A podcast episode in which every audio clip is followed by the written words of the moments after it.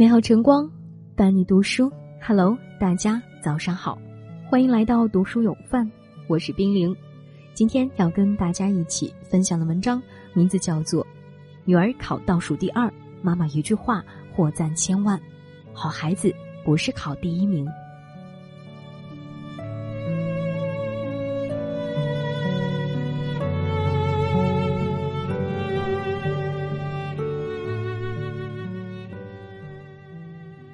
是好妈妈没错了。成都一位妈妈接孩子时，女儿一路小跑到她面前，故弄玄虚道：“一个好消息，一个坏消息，你先听哪个？”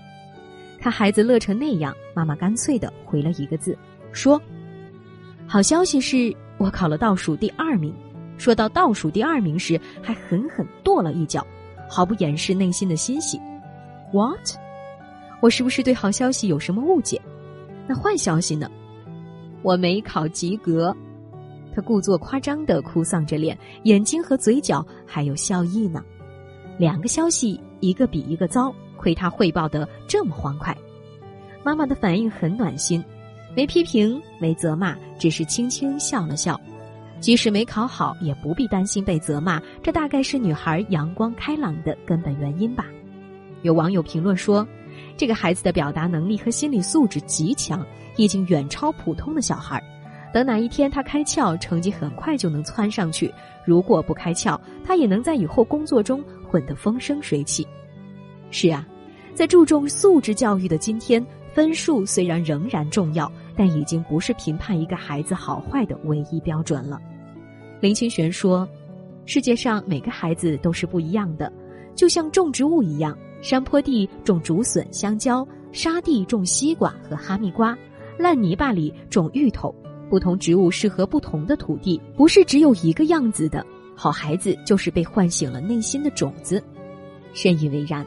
好孩子一定不是只懂考试的书呆子。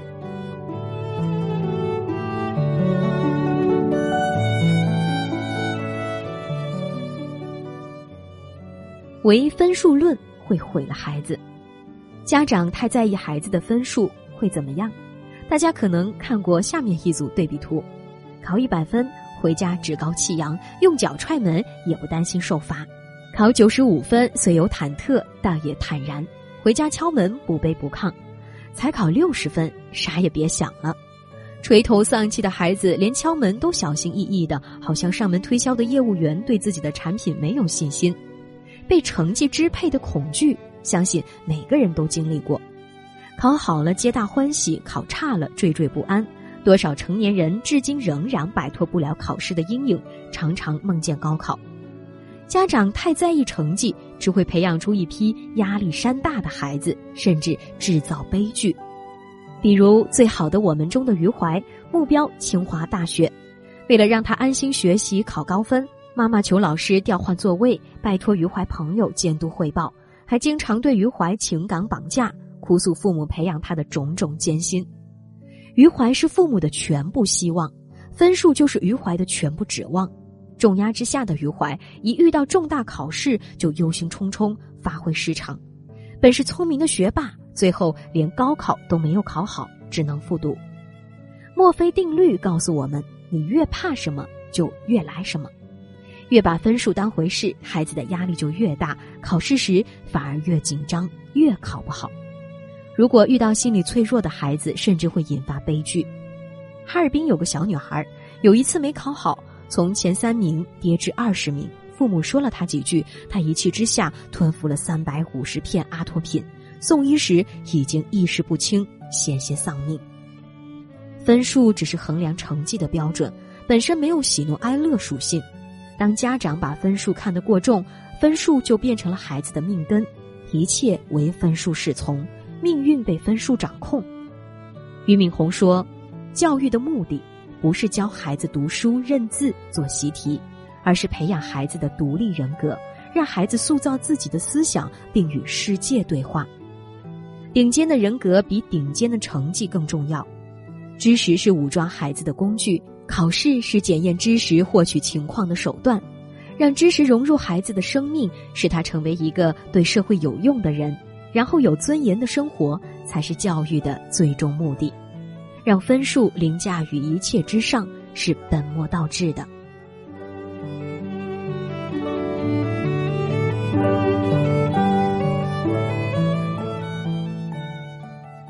看见孩子的进步，孩子才会越来越好。TED 演讲，每个孩子都是冠军，曾引起全球轰动。演讲者丽塔·皮尔斯老师曾在一个特别差的班级任教，为了提高孩子的成绩，他想尽一切办法激励他们。有一次，他用二十道题检测大家，有位学生竟然错了十八道。他在这个学生的试卷上写了个加二，还在旁边画了个笑脸。学生问：“你为什么要在我的卷子上画个笑脸？”他回答说：“因为你在进步啊，还做对了两道呢。”接着又循循善诱的问：“现在你再看看卷子，是不是可以少错几道呢？”学生特别同意，并且保证道：“老师，我下次一定会考得更好。”错了十八道，这是一个令人沮丧的打击；对了两道，这意味着他还有可取之处，令人心生希望。同样的成绩，站在不同的角度审视，对孩子就有截然不同的影响。曾有一则孩子考了七分，爸爸放一车烟花庆祝的新闻刷爆全网，很多人对此啼笑皆非。才七分而已，家长就买了一千多块钱的烟花庆祝，这家长的心得多大呀？可听了爸爸的解释，又觉得很暖心。这个孩子平常不太认真，考试经常得零分，这次竟然考了七分，进步了呢。为了激励孩子，爸爸便买了一车的烟花燃放。激励的效果是显而易见的，孩子下一次就考了五十七分，五十七分仍然不高，但跟零分相比已经是质的突破，进步不小了。儿童教育之父陈鹤琴说：“无论什么人，受激励而改过是很容易的，受责骂而改过是不太容易的。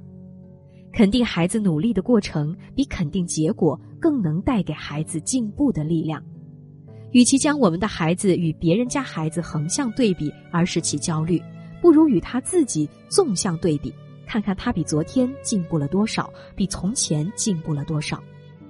看见孩子的进步，才能看见孩子的好。那个不断被认可、被鼓励的好孩子，才会变得越来越好，形成一个良性循环。